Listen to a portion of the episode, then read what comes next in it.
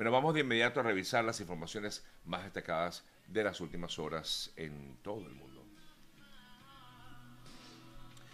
Comenzamos, por supuesto, con lo que fue noticia en el día de ayer y tiene que ver con esta decisión tomada por el Departamento de Seguridad Nacional de Estados Unidos, como se esperaba. De un momento a otro, lo comentábamos ayer, lo hemos comentado en días anteriores también, que venía la posibilidad de la extensión del Estatuto de Protección Temporal para los venezolanos que viven aquí en Estados Unidos se esperaba eh, que se diera justamente en estos días porque debe darse a conocer esa información 60 eh, días antes de que se venza como tal el lapso. El lapso se vencía el próximo 10 de septiembre, o se vence el 10 de septiembre del año 2022, pero fue extendido entonces hasta el 10 de marzo de 2024, es decir, 18 meses más.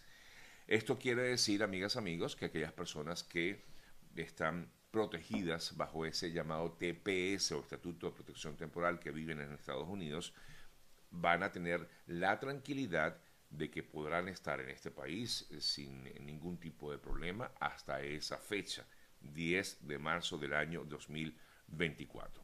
El secretario Mallorcas, el secretario Alejandro Mallorcas, que es el representante del Departamento de Seguridad eh, Nacional, Em, estatus. tienes razón, discúlpame, tienes toda la razón. Alguien me corrigió, no es estatuto, es estatus. Tienes toda la razón, no es estatuto, estatus de protección temporal. Em, quería comentar entonces que el secretario eh, Mallorcas decía que luego de una consideración bien exhaustiva y en consulta con el propio secretario de Estado extendía esta designación de Venezuela como un país que está protegido de alguna forma y esta acción es una de las muchas maneras que, afirmó él, está haciendo la administración Biden para brindar apoyo humanitario a los venezolanos en el país y en el extranjero. Esta decisión solamente, eso sí, porque se había solicitado por parte de eh, representantes diplomáticos aquí en Estados Unidos que esta extensión fuera no solamente se diera hasta el 18, perdón, hasta el mes de marzo del año 2024, sino que pudiera abarcar a personas que han llegado al país en este último año. No obstante, no fue así. Esto quiere decir que solamente aquellas personas que estaban presentes el 8 de marzo de 2021 pueden optar al estatus de protección temporal, al TPS. Solamente aquellas personas que estaban aquí presentes el 8 mm, de marzo del año 2021. De lo contrario, no son elegibles para este TPS. Eso es importante destacarlo. Muchas personas piensan que entonces pueden llegar al país y acogerse al TPS. No, solamente aquellas personas que se encontraban en Estados Unidos para el 8 de marzo del año 2021. Reitero esto porque siempre, por supuesto, hay algún tipo de confusión. Por cierto que el senador Bob Menéndez, eh, muy eh, pendiente de lo que pasa con los venezolanos, manifestó en el día de ayer que mm, le pedía a la administración Biden reconsiderar la decisión y que ampliara como tal este TPS a más venezolanos, aunque aplaudió como tal lo que es el estatus el estatus de protección temporal, lamentó que no se ampliara el periodo de designación para que más migrantes pudieran aplicar este beneficio. Como les decía, pues se esperaba, por lo menos era la solicitud que habían hecho muchos, de que se extendiera por lo menos hasta el 31 mm, de diciembre de 2021, pero no fue así.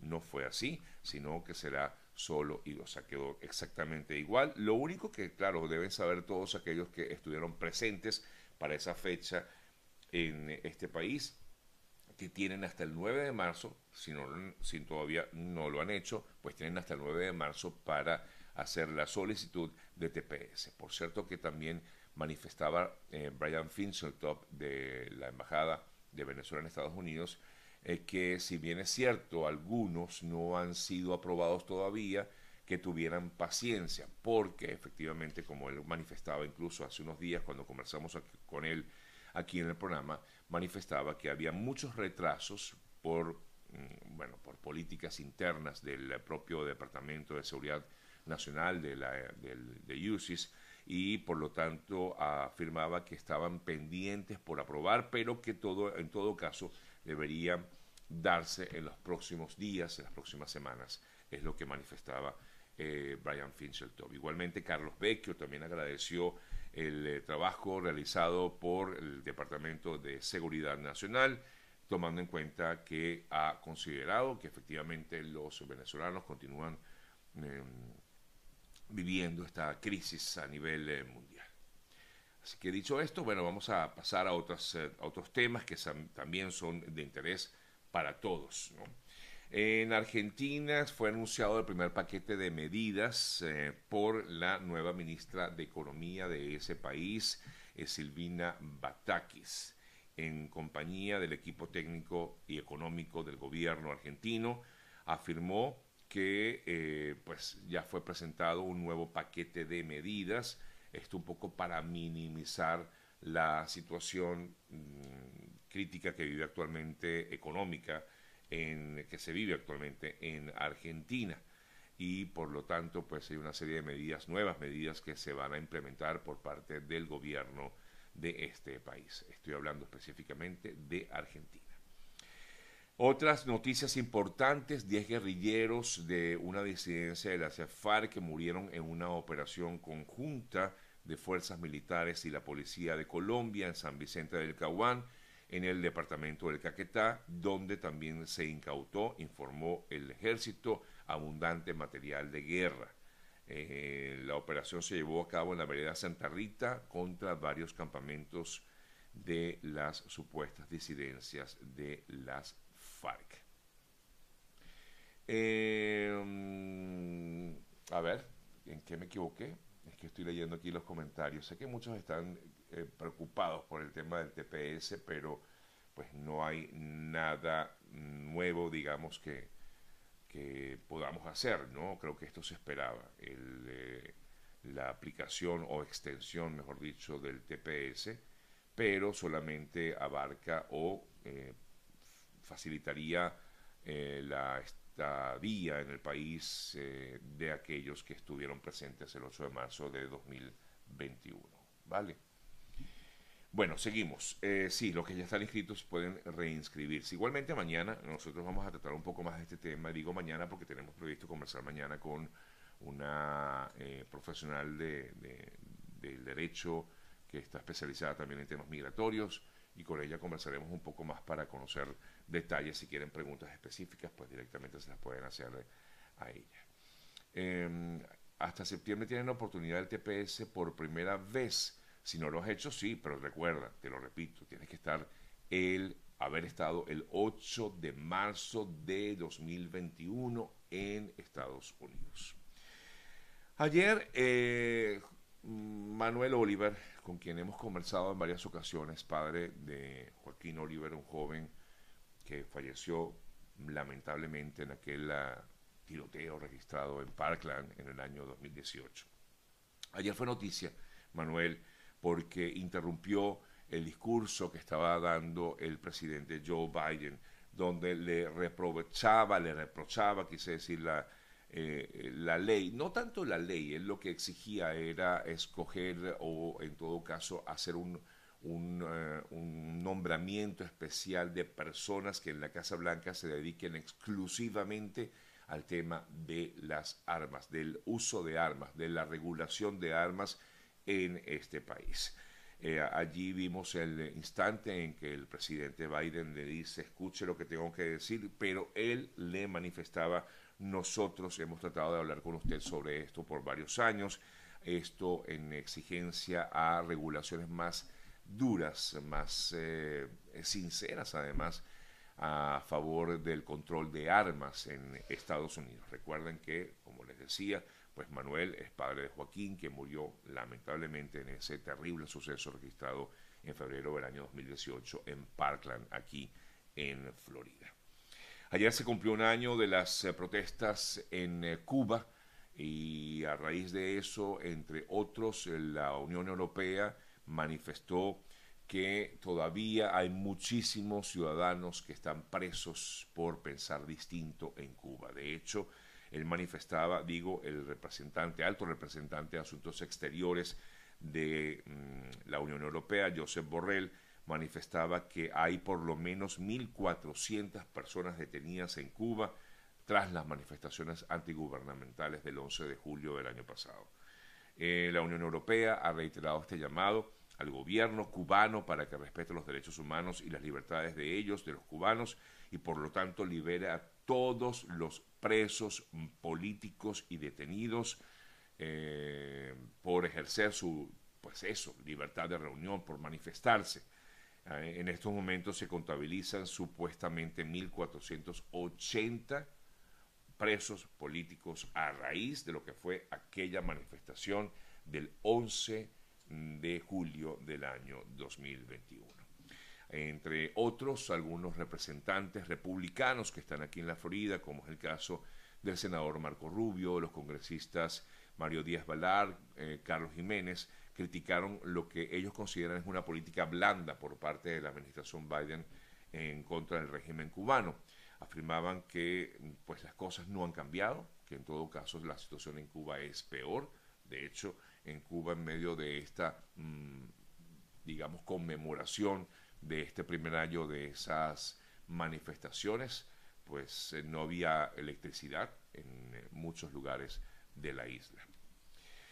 Otras informaciones, el primer ministro británico, eh, bueno, que renunció a su cargo, Boris Johnson, rechazó ofrecer cualquier tipo de respaldo a alguno de los candidatos que se ha presentado para sucederlo en el cargo del primer ministro. Hay por lo menos entre 9 y 11 eh, candidatos eh, o aspirantes a la, al cargo del primer ministro en, en, en el Reino Unido y se espera entonces que el Partido Conservador, que es el partido gobernante en estos momentos, tome la decisión de quién será el próximo eh, primer ministro en ese país. Y lo va a hacer, ya indicó fecha, el próximo 5 de septiembre, en lo que será la primera sesión parlamentaria tras el receso del verano, luego de lo que será una celebración en principio de elecciones internas para, su, para buscar al sustituto de Boris Johnson en, eh, el Partido Conservador y por tanto pues como quedaría como primer ministro de Gran Bretaña. En Sri Lanka, que hemos hablado mucho de este país en los últimos días, el Parlamento dijo que iba a elegir el próximo 20 de julio al nuevo presidente para dirigir de forma interina a esta nación, ubicada en Asia, al sur de la India, tras la renuncia de su presidente, pues presionada por miles de ciudadanos, como hemos visto y como vimos sobre todo el fin de semana. Por ahí me preguntaban que si ya no se habla de Ucrania, ¿no? Claro que se habla de Ucrania, de hecho la situación continúa prácticamente igual o peor en algunos casos. En una ciudad ucraniana que ha sido ocupada, perdón, que ha sido ocupada por los rusos en Nova eh, o Kakovka, quise decir, el ejército de Ucrania destruyó un depósito de municiones de ocupantes esto ocurrió la noche del lunes 11 de julio eh, y pues prácticamente lo que quiero decir con esto o esta noticia es que los ucranianos siguen resistiendo para evitar más esta invasión rusa que ha acabado prácticamente con ese país. Se espera a la, en el día de hoy una reunión importante entre el presidente de Estados Unidos, Joe Biden, con el mandatario mexicano, Andrés Manuel López Obrador. Se espera una visita de López Obrador en la Casa Blanca. El presidente mexicano va a viajar, o ya viajó, mejor dicho, se espera que se reúna hoy con Biden y con la vicepresidenta Kamala Harris en medio de justamente el tema más importante tiene que ver con eh, la situación de los migrantes, no solamente mexicanos, sino de muchos migrantes que están atravesando México para llegar hasta Estados Unidos. Me detengo aquí porque quiero hacer un comentario con respecto a la situación de muchos que están pasando por la terrible selva de Darién. Lamentablemente he recibido pues muchas eh, noticias de lo que está pasando en Darien. Cada día es más complicado, es muy difícil.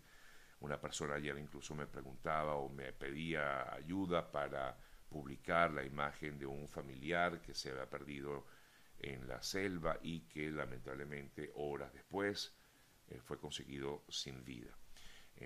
sigue siendo esto una guillotina. Yo insisto, yo no soy quien para decirle a, a nadie si quiere hacer esa travesía, que la haga, pero sí puedo hacerle recomendaciones. Y nuestra recomendación es que sencillamente pues no lo hagan. Es efectivamente una guillotina, es un eh, lugar muy intrincado, difícil, sin ningún tipo de protección, donde hay bandas de delincuentes, bandas de narcotraficantes, eh, bandas incluso de tráfico de personas, que se aprovechan de la vulnerabilidad de todas las personas que por ahí pasan, se aprovechan, los roban y hacen una gran cantidad de negocios justamente con esta situación. Y además, como les decía, pues es una zona muy intrincada, muy difícil, muy dura eh, para ser atravesada por cualquiera.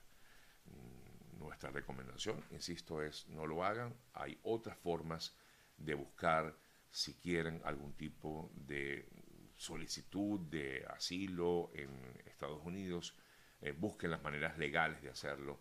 Es la recomendación que puedo hacerles humildemente. Sé que eso cuesta dinero, pero de alguna manera puedes verlo como una inversión en tu vida.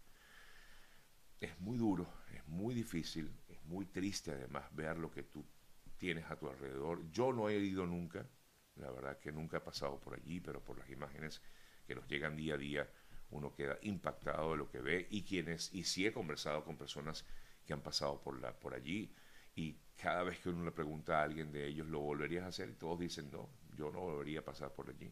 Y le recomiendo a cualquiera que no lo haga, pero, eh, repito, eso es decisión de cada quien.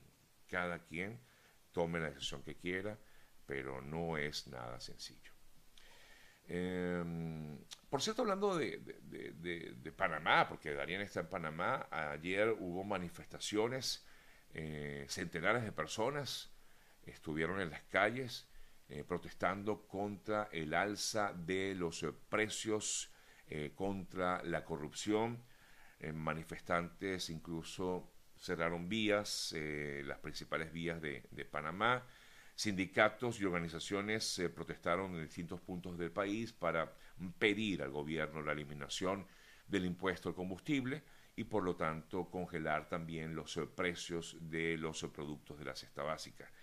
En provincias como Veragas y Chiriquí, los manifestantes cortaron la vía interamericana que conecta al país con el resto de Centroamérica, mientras que en la capital, en Ciudad de Panamá, eh, se convocó una marcha frente a la Asamblea Nacional de Diputados. Eh, varias personas protestaron en estas manifestaciones en el día de ayer en Panamá.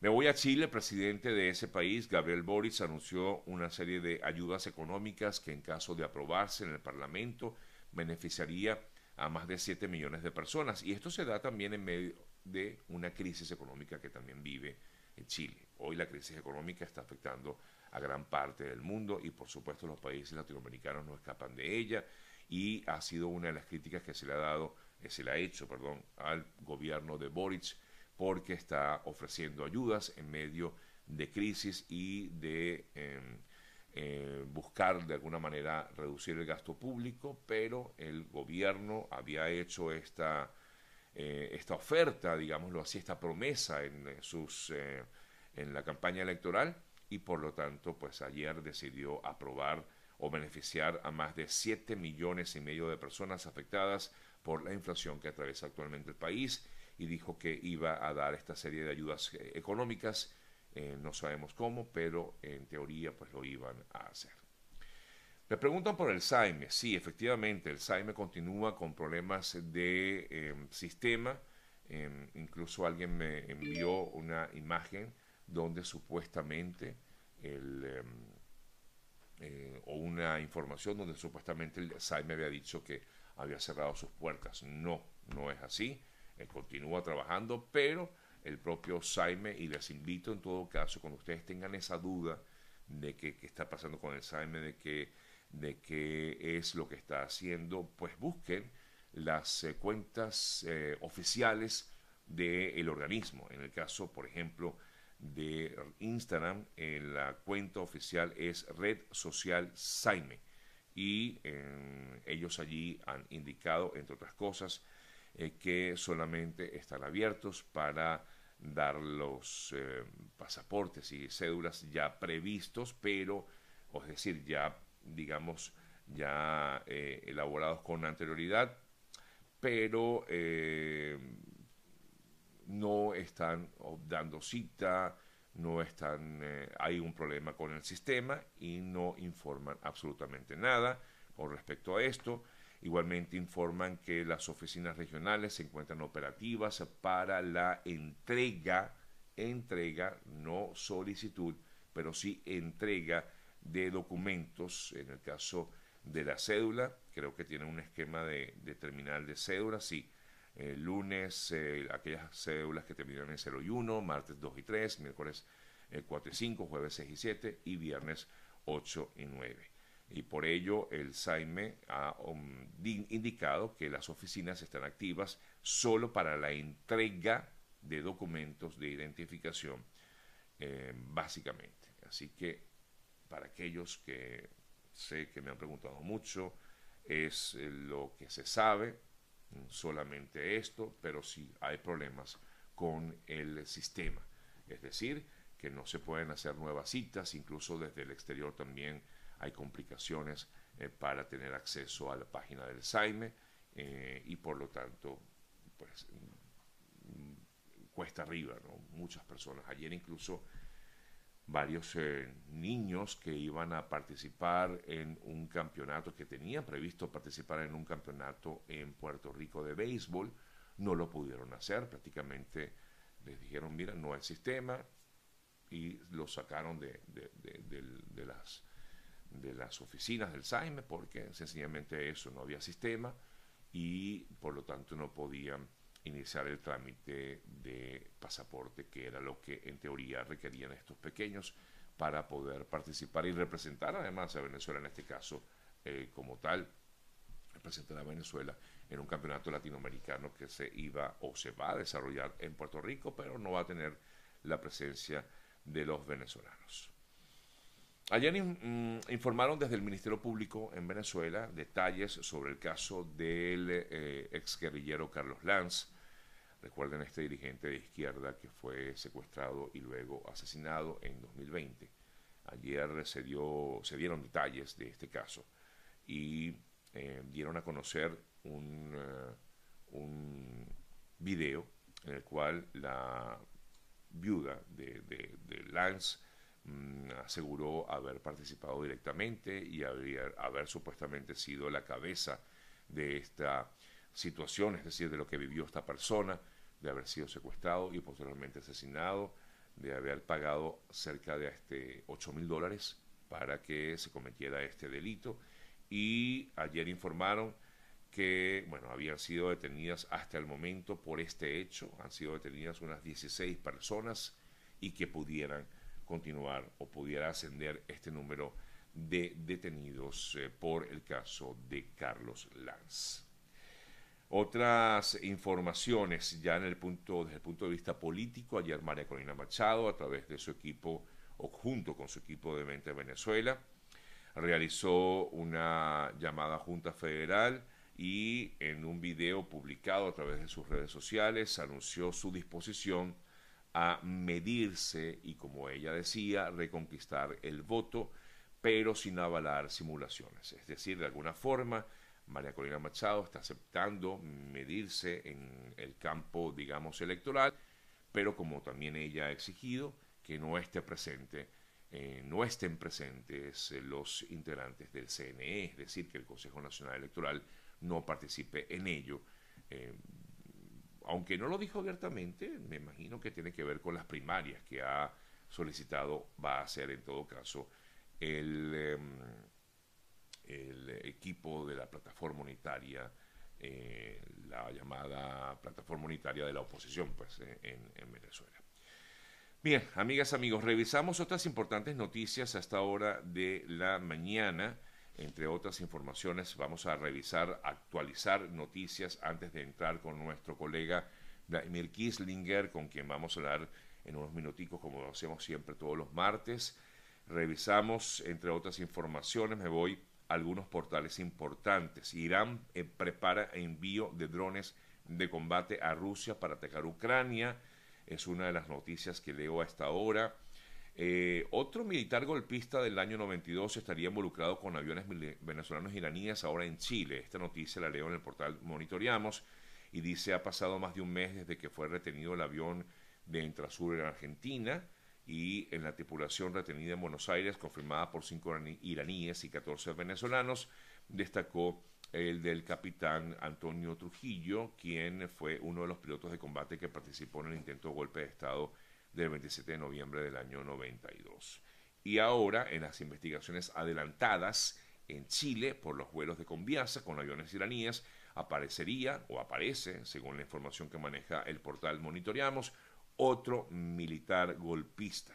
Eh, se reveló un informe confidencial, disculpen, del Ministerio del Interior, que indica que el capitán eh, de Conviasa transportó a Maduro a Teherán y que en Santiago fue Antonio Cabriles Lobos quien participó, quien también participó en la intentona del 27 de noviembre. Bueno, es una de las noticias que se destaca esta hora en este portal. Revisamos otros portales. Infobae trae como principal noticia esta hora. Papa Francisco afirma que tiene una relación humana con Raúl Castro, una relación humana, dijo consultado al cumplirse un año de las protestas el 11 de julio, dijo que la isla es un símbolo y que tiene una historia grande, pero también confiesa haber o tener una relación humana con el ex líder. Bueno, uno dice ex líder porque ya no es el presidente del país, pero al final sigue siendo uno de los líderes en Cuba, Raúl Castro.